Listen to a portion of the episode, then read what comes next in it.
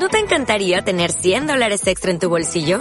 Haz que un experto bilingüe de TurboTax declare tus impuestos para el 31 de marzo y obtén 100 dólares de vuelta al instante. Porque no importa cuáles hayan sido tus logros del año pasado, TurboTax hace que cuenten. Obtén 100 dólares de vuelta y tus impuestos con 100% de precisión. Solo con Intuit TurboTax. Debes declarar para el 31 de marzo. Crédito solo aplicable al costo de la presentación federal con TurboTax Full Service. Oferta sujeta a cambios o cancelación en cualquier momento. Bueno, y esto es del otro lado del mostrador, acabamos de escuchar al negro Rada y estamos ahora al aire con Fernando Tomeo, colega, abogado como nosotros, consultor especialista en Derecho Digital, autor de numerosas publicaciones especializadas y que nos interesa profundizar un tema donde él le tocó profesionalmente actuar, que creo que tiene mucha tela porque me parece que es un tema que se va a hablar en los próximos años y se va a debatir en el planeta, que es el derecho al olvido. Eh, buen día, Juan Curuchet y Paula Bertol. Te saludamos acá de los estudios de FM Millennium, Fernando. Hola, Juan. Buen día, Paula. ¿Cómo están? Qué, gusto tenerte, Fernando. Bueno, Gracias, igualmente. Fernando, contanos, eh, no creo que no tiene sentido entrar en los detalles del caso que fue de, de, Negri, pero sí la problemática, porque no, le puede pasar a cualquiera de nosotros, a cualquier hijo, cualquier nieto, cualquier persona que vaya a nacer, que es esta discusión de lo que sale publicado y queda en las redes, en los buscadores, a determinada edad, si yo 10, 20, 30, 40 años después tengo o no derecho a pedir, che, sáquenlo, no quiero que alguien rastree y me asocie a algo que ya no me representa, que ya no es parte de mi vida, ¿no? Es un es el derecho al olvido, también conocido, entiendo, como el derecho a la retirada de enlaces. ¿De qué se trata? exacto. Sí, tal cual, Juan. Bueno, mira, Juan, la, el, lo que plantea el derecho al olvido es una cuestión filosófica como vos estás refiriendo de alguna manera, la cuestión religiosa también, ¿no? Que es eh, la necesidad de perdonar, la necesidad de olvidar, ¿no? Yo creo que todos, el otro día hablaba de esto con unos en una charla y eh, le pedía que levantaran la mano quién, quién estaba, quién se arrepentía de algo que había hecho en su pasado, y te digo que levantaran la mano todos. O sea, creo, creo que todos tenemos algo para arrepentirnos y, y como dice el dicho popular, ¿no? Todos tenemos un muerto desde acá. Entonces creo que el derecho al olvido plantea esta problemática de fondo, ¿no? La posibilidad de que algunas cuestiones vinculadas a nuestra vida, por supuesto que no hagan al interés público, sean olvidadas. Sobre todo que sean más que olvidadas, porque creo que hay una cuestión semántica que está mal planteada. El derecho al olvido no pretende eh, eliminar información, ni tiene por objeto borrar información, sino como vos referiste recién, es el derecho a ser desindexado esto es a que Google deje de relacionar el nombre y apellido de una persona a determinados resultados de búsqueda que afectan sus derechos personalísimos, ¿viste? Como el derecho a la privacidad, el derecho al honor. Esto es lo que persigue el derecho al olvido, ¿no? el derecho a ser desindexado, no es el derecho a borrar y eliminar noticias ni información de una persona, con la intención de, bueno, preservar eh, algún derecho personalísimo de la persona que esté en juego. En el caso que vos mencionaste recién de jurisprudencia, bueno, el, el derecho al honor en particular. ¿Y, ¿Y, qué países han receptado este, este derecho? Porque Argentina, bueno, la Corte sacó un fallo muy reciente, hace, hace pocas semanas, este, donde básicamente lo que dice que no es parte del derecho positivo argentino este, eh, esta posibilidad, ¿no? Lo cual no quiere decir que el día de mañana haya reformas legislativas que, que adopten esta solución. Entonces, eh, ¿qué, ¿en qué países tienen eh, una, una visión más receptiva de este derecho a restringir los enlaces de los buscadores? Bueno, mira, la, Unión Europea lo ha reconocido expresamente en, el artículo 17 del, Reglamento General de Protección de Datos de la Unión. Antes fue reconocido por la jurisprudencia del Tribunal Superior de Justicia de la Unión Europea en el 2014, en un caso que fue muy conocido, que se comentó bastante, ¿no? de Mario Costejas. Eh, y te diría que inclusive en Argentina ha habido algún proyecto eh, legislativo, un muy buen proyecto presentado eh, en el gobierno anterior, que, bueno, después no tuvo tratamiento, no llegó a tener tratamiento final legislativo, pero que planteaba una modificación de la ley de protección de datos personales y la incorporación del derecho a la supresión o a la de supresión de enlaces o digamos el derecho al olvido, si lo queremos llamar así, eh, en la ley de, en una actualización de la ley de protección de datos personales. Eh, ¿Qué te quiero decir con esto? Hay otras legislaciones que no han reconocido, sobre todo en Europa, Google lo ha reconocido en Europa, facilitando un formulario a los ciudadanos europeos para que puedan ejercer el derecho. Eh, en Argentina, lamentablemente, no es derecho positivo. Ha habido algunos fallos jurisprudenciales que lo han reconocido como tal, y bueno, la Corte, no, la verdad que la Corte decidió de alguna manera aplicar un poco más doctrina tradicional y no meterse a tratar en profundidad la problemática, ni la conceptualización, ni los alcances de esto, de hecho, ¿no? O sea, no lo ha reconocido eh, jurisprudencialmente. Claro, lo, que yo veo difícil en esto es eh, los límites, ¿no? O sea, a ver, eh, una persona participó hace X años, por ejemplo, un accidente de tránsito, ¿no? bueno, y el típico caso que es un escándalo cuando alguien atropella a alguien y, y, no para, ¿no? Se raja, como se dice en la calle. Bueno, 40 años después, 20 años después, pide que se olvide. Eh, uno puede estar a favor o en contra. Ahora después vas a temas más escabrosos, ¿no? Pedofilia, tema... Entonces, ¿dónde está el límite? ¿Qué, ¿Qué, hace con los delitos de determinada envergadura, moralmente mucho más reprochables? ¿Dónde, qué, qué, qué estaría alcanzado en tu visión si tuvieras que redactar la norma eh, por la posibilidad de olvidar y qué es lo que decís, no, para esto eh, hace al bien común de que este antecedente esté disponible. O, si, hay algo que te pueda, que vos creas que escapa al derecho al olvido. Yo, creo que lo que vos planteás es la, es la pregunta del millón, ¿no? O sea, ¿cuál es el límite en una cuestión tan sensible? Eh, yo creo que, a ver, yo creo que el límite sin duda está por los parámetros establecidos en la Unión Europea, ¿no? Esto es la libertad de expresión, el interés público, la libertad de información, eh, todo Juan creemos en un Estado democrático, es el pilar de nuestra de nuestro sistema de gobierno, ¿no? la democracia, la, la libertad, la, expresión, todo esto, todos creemos en esto y sin duda es, la base de nuestro sistema.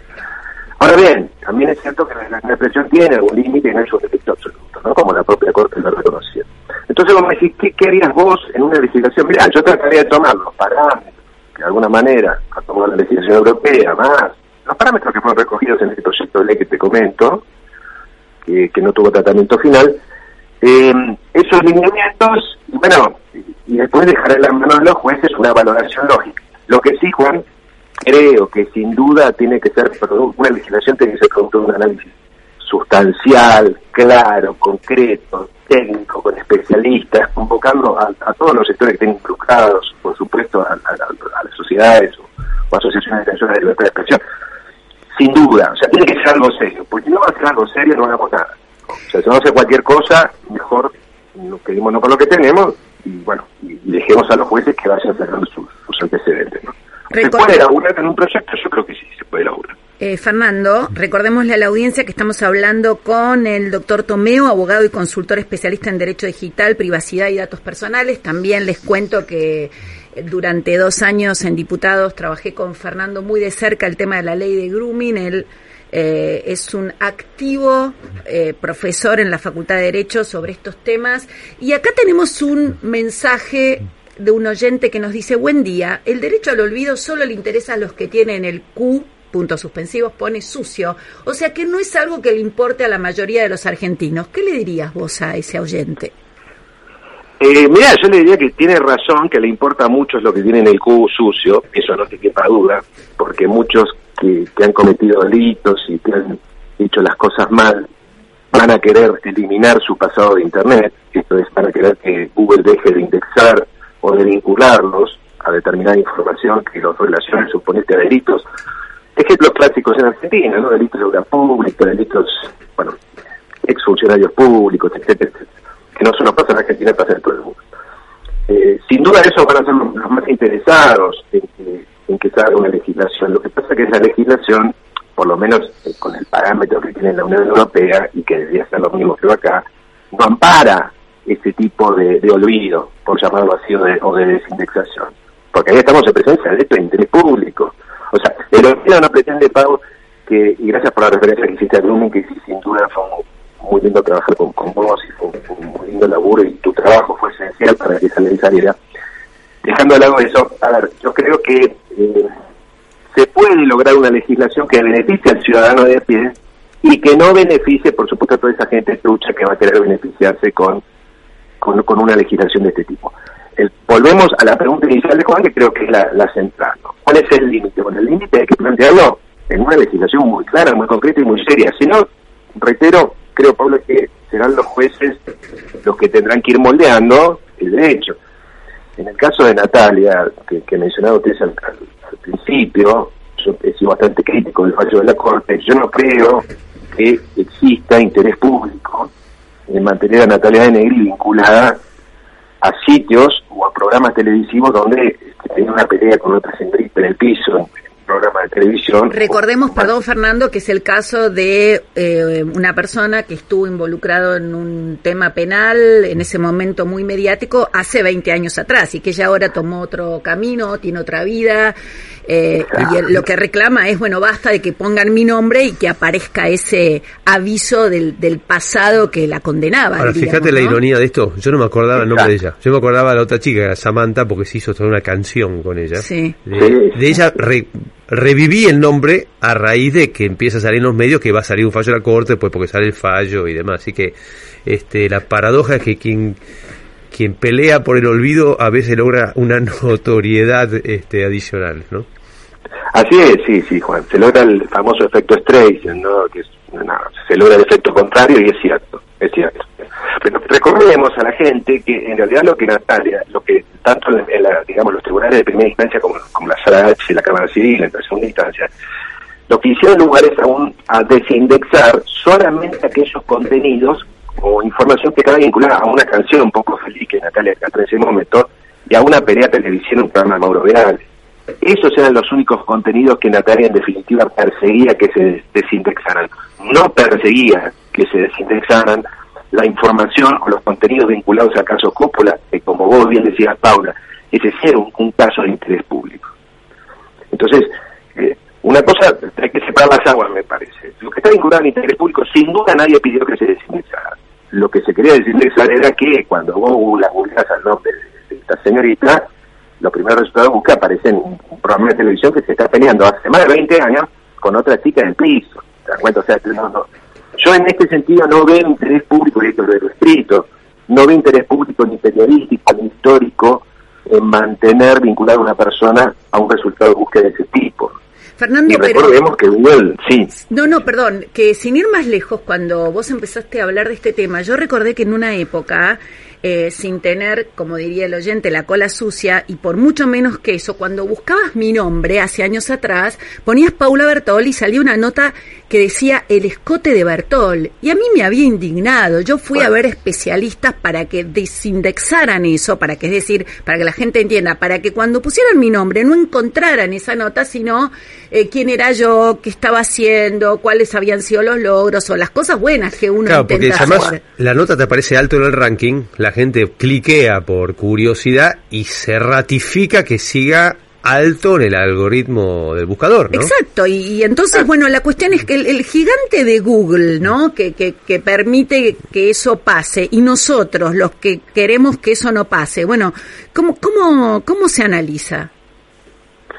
Claro, bueno, por eso, ¿no? Este, fíjate que el caso que vos planteás es, es, es lo que le pasa a muchas personas, ¿no? Yo la verdad que he tenido varias situaciones así similares, eh, Claro, pero eso no es olvido, ¿no? Eso es eh, una es conexión es distorsionada. Claro, yo quería que me. Hay un caso muy distinto. Eso. Cristina Kirchner, en Wikipedia o en alguno de esos le ponen eh, chorra general de la nación, algo así, y logró, logró una orden judicial para que sacaran esa leyenda. Pero no, no estamos hablando de olvido, estamos hablando si te identifican con algo que vos crees que es injuriante o es claro. falso o lo que sea.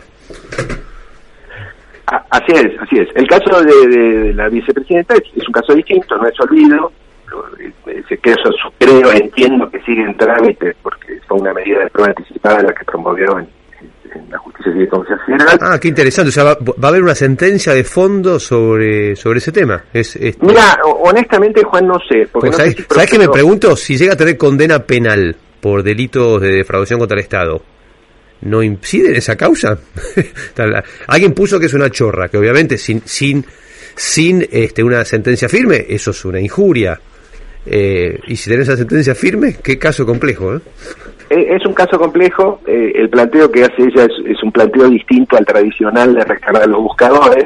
Ella dice que en realidad Google ha editado ese panel de conocimiento donde se la relaciona como y dice que chorra de la nación hasta donde tengo entendido que fue el año pasado, hubo una, una medida de prueba que se está desarrollando y, bueno, y, la verdad que no sé qué, qué, sucedió después.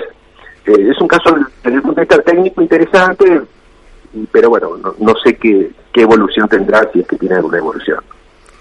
Bueno, eh, ya que ustedes dos mencionaron que habían trabajado los temas de grooming, eh, ¿por, qué no, ¿por qué no contás esta problemática para concientizar a la gente? Es un pequeño aviso para, para que los padres, los abuelos estén alertas con, con este tema tan, tan duro. Bueno, bueno, ahí la experta es Paula, ¿no? Yo te, puedo aportar, digamos, desde lo, desde, lo técnico que sí, laburamos, laburamos primero en el Senado, después Paula tomó la, la posta en, en diputados y bueno, al empuje, le dio muchísimo empuje y finalmente salió la ley, gracias a Dios, el día de mi cumpleaños, que me acuerdo porque mi cumpleaños, me acordaría, eh, hace, un, año, hace unos años. Mira, el grooming sí, para que el otro día salió un caso de, una mamá que, que, no sabía que su hijo había tenido contacto con un mayor de edad a través de las redes sociales. El grooming es eso, o sea, se da el delito, se, se, se, consolida, se da cuando un mayor de edad, un tipo mayor de edad, toma contacto con un menor de edad a través de cualquier medio informático, en particular las redes sociales o los jueguitos en línea, con la intención de generar una empatía, una relación de, acercamiento con ese menor que termina con un abuso sexual. Eh, e, esta figura ha sido incorporada en el Código Penal, está sancionada, eh, tiene una sanción penal por supuesto, y bueno, la verdad que ha sido un muy buen laburo, se trabaja muy bien en esto, Juan, Pablo, Paula, vos ya lo sabés. Adrián Amado también participó activamente con su organización, la periodista allí la conocimos, eh, porque era un, un vacío legal, ¿no? Todo, este mundo del Internet, de los chicos jugando por horas solos en su habitación, eh, produjo que tengamos que legislar sobre algo nuevo. algo porque, que le explicamos a la audiencia, en el derecho penal lo que no está específicamente legislado no es delito, por más aberrante que sea. Entonces, cuando se crean nuevas conductas así disvaliosas, necesitamos que el Código Penal las incorpore, ¿no? Tal cual, tal cual. Y es bueno, y, es bueno esto que, que vos decís, Juan y Paula, de, de recordar la necesidad de concientización y de educar en los colegios. Y, de hablar con los chicos, con nuestros hijos, que no sabemos por qué tienen determinadas conductas y a lo mejor están teniendo una relación que no pueden manejar y no pueden descifrar a través de las redes, en el caso, como vos decías, de un mayor que incita a un menor a, tener eh, relaciones sexuales. te topas con un psicópata que, te, tiene una, gran, diferencia de, en el dominio psicológico, ¿no? sí, que cambia su identidad y que los chicos creen que están jugando y, en realidad culpa, exactamente. Un tema para hablarlo otro día en, extenso porque además Fernando lo que vos haces es eh, muy eh, reparador y bueno, realmente creemos que en esa en, esa cátedra que tenés no solo en la Facultad de Derecho, sino también en la Austral, ¿estás? Sí, sí, en la Austral estamos, estamos, sí, tenemos unos programas y justo a la hora del martes sacamos un programa de Derecho al Olvido, casualmente, estamos muy entusiasmados porque tenemos muchos inscriptos y, y bueno, como es una problemática tan de tal impacto, digamos, actual, eh, estamos muy entusiasmados, estamos, está muy copado el programa. Este martes arrancamos a las 16 horas. Bueno, para los que quieren leer tus consideraciones Mm, donde decís justo a poco sobre el fallo judicial, está en la ley del 15 de julio, allí te van a encontrar. Y despedimos entonces, te agradecemos muchísimo, Fernando Tomeo, abogado y consultor especialista en Derecho Digital. Muy buenas gracias. Gracias, que tengan buen día, gracias. Hasta luego. Eh, entiendo que dice gusto a poco. El fallo es un fallo no, no muy extenso, pero frondoso, ¿no? O sea, no, no, no es un fallo ligero de la Corte. Es, es un tema que creo que va va a ir evolucionando.